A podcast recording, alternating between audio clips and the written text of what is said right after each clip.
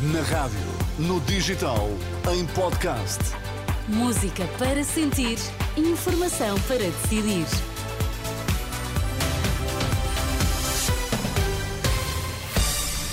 Vai começar a edição da noite, para já as notícias em destaque. Boa noite. Olá, boa noite. Já está encontrado o segundo finalista da Taça da Liga, que vai defrontar o Braga no sábado. A Justiça deve exercer a sua função e não tem calendários, diz Marcelo, sobre alegados casos de corrupção na Madeira.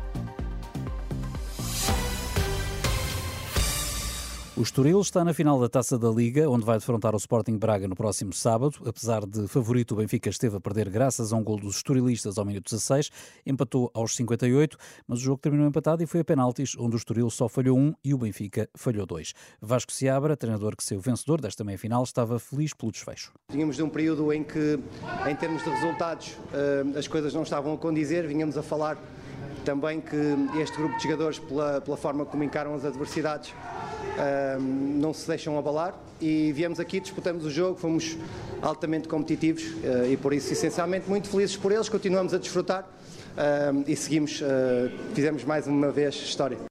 Do lado do Benfica, Roger Schmidt diz que pouco havia a fazer quando a equipa encarnada teve uma dezena de situações de golo e o Estoril aproveitou as poucas que teve. Uma equipa com jogadores muito rápidos, boa na transição. Uh, são intensos, uh, portanto esperávamos este tipo de futebol. E no uh, final aproveitaram o momento que tiveram nos 90 minutos para fazer o seu gol. E mais nada. Tivemos 10 grandes oportunidades. No final final marcamos apenas um gol. E esta é a história do jogo.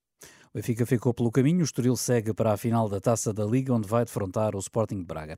A Justiça deve exercer a sua função e não tem calendários. É a reação do Presidente da República às suspeitas de corrupção que recaem sobre o autarca do Funchal e dois gestores de uma empresa de construção. Os três foram detidos e o próprio Presidente do Governo Regional da Madeira, que foi constituído arguído. É um tema para desenvolver já a seguir na edição da noite.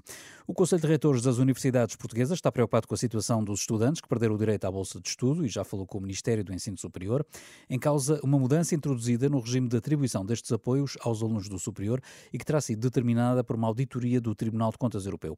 Resultado, há dezenas de estudantes que ficaram sem apoio, mas o presidente do CRUP, Paulo Jorge Ferreira, diz à Renascença que espera que o Ministério analise caso a caso. Preocupa-me sempre qualquer alteração que possa ter impacto negativo no percurso académico dos estudantes. Já me procurei informar e verifiquei uma coisa. O Ministério parece-me estar ciente de que terá de olhar para estas situações com atenção e atender àquelas que, pela sua natureza, inspirarem mais cuidados. E tenho confiança que irão fazer exatamente isso. Paulo Jorge Ferreira, o reitor da Universidade de Aveiro, presidente do grupo, ouvido pela jornalista Maria João Costa. Fica um aviso para quem precisa de atravessar a ponte 25 de Abril. O trânsito vai estar cortado nos dois sentidos na madrugada de sábado para domingo. Em causa estão trabalhos de manutenção, justifica a Infraestruturas de Portugal. Entre a meia-noite de sábado e as sete da manhã de domingo, a alternativa vai ser mesmo a ponte Vasco da Gama. A quantidade de heroína apreendida na Europa duplicou em 2021, para o maior número dos últimos 20 eh, anos, um número revelado no mais recente relatório da União Europeia sobre a heroína e outros opioides, e que foi hoje divulgado. Por ano são apreendidas eh, perto de 9 toneladas e meia desta droga, a maior parte em portos marítimos. O documento alerta ainda para um possível aumento do consumo de drogas sintéticas e estimulantes. Tem sido uma forma de colmatar a quebra no mercado da heroína. Lá por fora, o Qatar, um dos maiores exportadores mundiais de gás natural liquefeito, deixou hoje um alerta.